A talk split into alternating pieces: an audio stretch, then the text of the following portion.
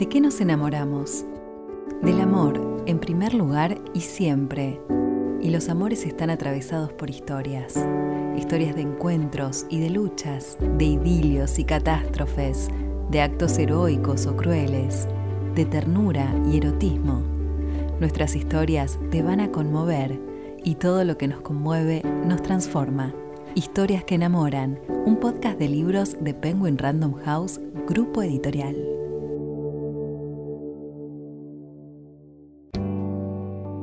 Gracias a las escritoras que lucharon por la igualdad, ya no somos anónimas y no volveremos a hacerlo.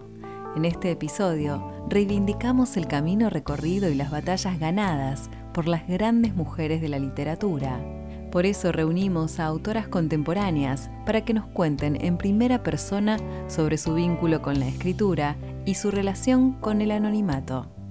Para mí escribir siempre fue algo natural, porque me acompañó desde muy chica. Cuando repasamos los orígenes de la motivación que impulsó a nuestras escritoras a convertirse en lo que hoy son, Gloria Casañas recuerda que imitaba a los autores que leía. Hacía una mezcla de estilos que creo que fue una especie de aprendizaje sin darme cuenta.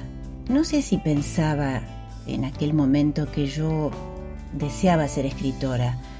Creo que más que nada lo que anhelaba era vivir las aventuras que leía y que después yo escribía. En los libros había un universo distinto que me atraía mucho. Sobre todo me gustaba que los personajes fueran osados, audaces, que se atrevieran a hacer cosas que normalmente en su entorno o en su época no era posible o, eran mal vistas. Creo que las escritoras del pasado deben haber sentido lo mismo, deben haber deseado rebelarse y la escritura es una forma de rebelión hay escritoras que, por ejemplo, Emily Bronte a mí siempre me, apasionó porque había fuego en su escritura. Me gustaba mucho, a pesar de que tenía una, un barniz de domesticidad, Luisa May Alcott, porque debajo de esa escritura doméstica, entre comillas, había un espíritu rebelde y había una filosofía de vida. A mí eso me impactó mucho. Luisa May Alcott fue asimismo una gran influencia para Gabriela Margal. Siempre digo que mm, me convertí en escritora porque Joe March era escritora. Creo que en ese momento, a los 10, 11 años, reconocía en, esa descripción que hace Alcott en lo que llamamos señoritas reconocía ese impulso de escribir y de, llenar papeles y de contar una historia a través de las palabras. Y fue precisamente esa, esa descripción que hace Alcott de cómo una mujer se convierte en escritora que, que, sabía o al menos sospechaba que no iba a ser algo fácil, porque en, Mujercitas y en su continuación Alcott describe lo, lo que le lleva a Joe March convertirse en escritora, los rechazos, los primeros intentos, la relación con los editores, las críticas. El vínculo de Magda Taktachian con la escritura también tiene que ver con la historia de una mujer.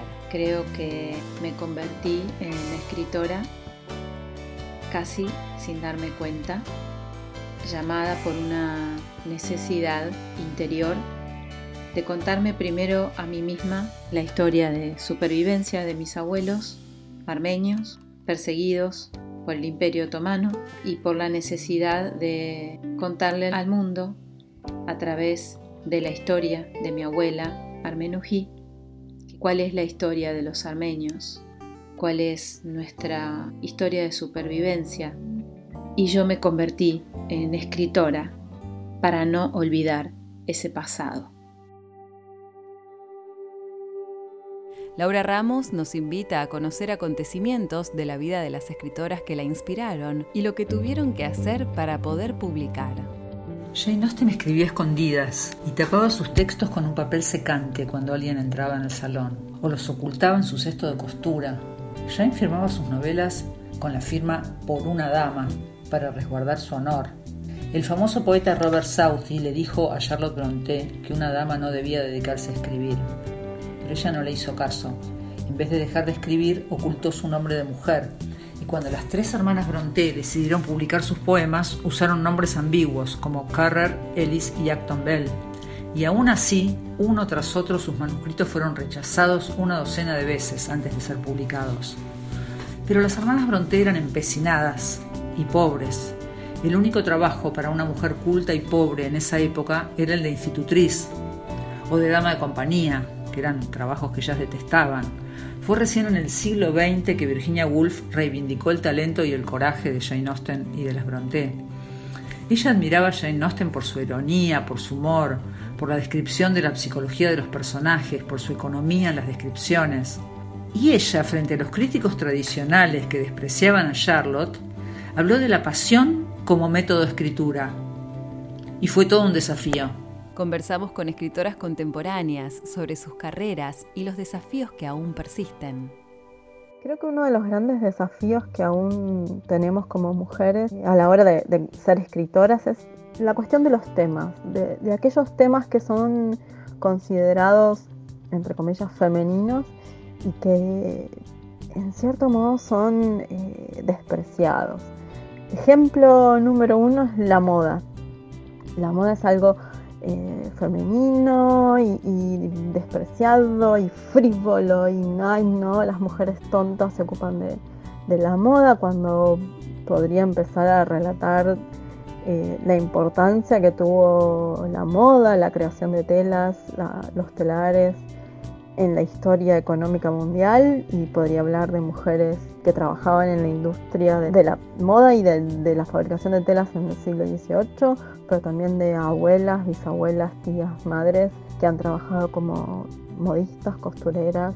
Y como el tema de la moda, sí creo que hay muchos otros temas que deben ser puestos en valor, que deben ser entendidos no como, como cuestiones frívolas, porque en realidad han sido frivolizados, sino como cuestiones realmente importantes. Así que sí, la cuestión de los temas y, esos temas que son considerados femeninos creo que es, algo que nos queda pendiente, ¿no? Reencontrarnos con, con esas cuestiones, ver qué nos, qué nos gusta, qué nos sirve para este siglo XXI, ver qué, qué es lo que queremos dejar atrás. Uno de los grandes desafíos para una mujer escritora hoy, me parece, que es poder construir un mundo literario propio, pero desde la perspectiva de una mujer. Tenemos que aprender a construir mundos como lo hicieron Dickens, Balzac, Nabokov, Turgenev, los grandes escritores, pero desde el punto de vista de una mujer contemporánea. En las obras de los clásicos hay mujeres atormentadas, mujeres suicidadas, mujeres asesinadas, pero nosotras tenemos que pensar, ¿qué hubiéramos escrito nosotras? O en tal caso, ¿lo hubiéramos escrito de otra manera? Tal vez sí, en el tiempo en que vivimos y en la sociedad en que estamos, la mujer que escribe no es una rareza. Hay muchas voces femeninas, por suerte todas distintas. Pienso que el, desafío es ser auténtico, es decir, no, no dejarse llevar por la corriente de opinión del momento, no escribir sobre aquello que está sobre el tapete, sino escribir lo que realmente le brota, le brota de muy adentro, de muy profundo, lo que tiene ganas de decir no importa si es políticamente correcto o no. Yo creo que los desafíos que, tenemos las mujeres escritoras no se diferencian de los desafíos que tenemos las mujeres hoy en el siglo XXI. Las mujeres a lo largo de la historia hemos sido discriminadas, hemos sido tildadas desde el principio de los tiempos de brujas, de mujeres escritoras, se han tenido que vestir de hombre porque no podían firmar, porque no podía una mujer escribir, una mujer no podía votar, una mujer no podía estudiar. Y después cuando pudimos hacer todo eso, fuimos y somos blanco, aún, de todo tipo de estigmatizaciones. Entonces el desafío hoy como mujeres es la igualdad. Intentamos imaginarnos desde el presente cómo sería publicar si tuvieran que hacerlo de manera anónima. Es una pregunta difícil porque yo llevo mi legado, mi lucha, mi palabra en mi nombre, en mi apellido.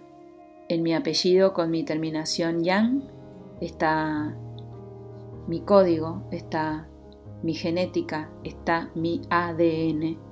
De todas maneras, creo que de haber sido silenciada, si podemos imaginar esta situación, porque de hecho hubo mujeres silenciadas, armenias silenciadas, en 1915 y cuando empezaron las matanzas y las persecuciones. Eh, creo que hubiera buscado la forma para, para hablar, para no callarme. Me hubiera ido pésimo, porque me encanta escribir sobre mujeres y desde la perspectiva de una mujer. Escribir la vida de las hermanas Bronté o escribir la vida de las maestras de Sarmiento, para mí fue un gran deleite, fue mi felicidad. Y les pedimos algunas sugerencias para quienes quieran seguir el camino de la escritura. A veces me preguntan mis lectores, tienen ganas de escribir algo y me dicen cómo empiezo. Y ahí siempre respondo lo mismo, escribiendo, escribiendo lo que sea, cualquier, cualquier forma, forma de carta, de crónica, de descripción, relato, porque en definitiva escribir es un oficio, es algo natural y cuanto más se haga, mejor se hace. Yo le recomendaría a cualquier persona que escuche su corazón, que escuche su ser interior. Esto que digo así es una tarea que no es sencilla, pero que tampoco es imposible. La escritura es una forma de revelación, es un conducto que va desde el centro de nuestras entrañas hacia el afuera a través de los libros, llega a los lectores, a, todos los rincones del planeta, a todas las casas, a los hogares. Escriban lo que realmente sienten. Ahora lo que tenemos a disposición es un montón de redes sociales y, y aplicaciones para entender cómo se manejan las editoriales, cómo se manejan las librerías, cómo se manejan los lectores. Y creo que la posibilidad de ese conocimiento, ese acceso a ese conocimiento que tienen los nuevos escritores, los que están queriendo probar ese, mundo, em, es, una posibilidad que no teníamos antes y creo que debería ser aprovechada. Creo que uno debe entrar en el mundo editorial con, más herramientas este, que, por ahí las que entramos otros que no teníamos acceso a, este conocimiento es importante conocer otras cosas, otros aspectos que también son, son interesantes de, la edición de libros, de, porque ser escritor significa también empezar a entender sobre la edición de libros y entender cómo se mueve ese mundo. Creo que mi consejo sería empezar a investigar, a ver de qué se trata este, ese universo. Celebramos a cada una de nuestras escritoras por los esfuerzos realizados para que su voz sea escuchada y te hacemos algunas recomendaciones de lectura. Los cuentos de Silvino Campo, por su imaginación disparatada y genial, por la libertad monstruosa de su pensamiento, porque eleva lo plebeyo y revuelca lo aristocrático, porque es profundamente argentina y barrial, pero desde un departamento ruinoso y lleno de cucarachas de barrio norte, porque es un artista sin conciencia de serlo. Elvira Orfé, porque es una novelista del interior argentino que detesta el interior y a la vez lo describe como nadie, porque es una mujer que construye mundos femeninos con procedimientos literarios propios, originales y geniales. Y recomiendo muy especialmente a las escritoras del siglo XX, inglesas, consideradas de segunda línea, por ejemplo, les recomiendo el libro Prohibido Morir Aquí de Elizabeth Taylor y toda la obra de Elizabeth Taylor, la librería de Penélope Fitzgerald y toda la obra de Penélope, y también a una escritora muy delicada y genial que escribe con la astucia y la perfección de la araña que teje su tela, que es Elizabeth Bowen. Una de las escritoras que ha marcado un cambio en, mi vida como escritora en los últimos años es Laura Ramos, sobre todo con Infernales, la Hermandad Bronté. Es un libro maravilloso sobre los hermanos Bronté. La verdad es que me, trajo como muchas precisiones sobre, sobre mis gustos literarios, sobre mi afición hacia la literatura inglesa y hacia lo inglés en general. Recomiendo mucho tanto Infernales como Las Señoritas, que es su, última, su último trabajo, que también maravilloso. Y el otro libro que me gusta recomendar es uno de Alcott, de Luisa May Alcott, no Mujercitas, sino Fruitlands, que es una descripción de, de, su infancia, vamos a decirlo así, que es una infancia que creo que nadie imagina menos que uno se ponga a leer sobre, sobre ella y comprenda quién era su padre, quién era eh, su madre y en, qué contexto se gesta esta, esta niña que va a ser Luisa May Alcott. Historias que enamoran, un podcast de libros de Penguin Random House Grupo Editorial. Habitemos nuestro tiempo de lectura con historias que enamoran. Consulta nuestro catálogo en penguinlibros.com.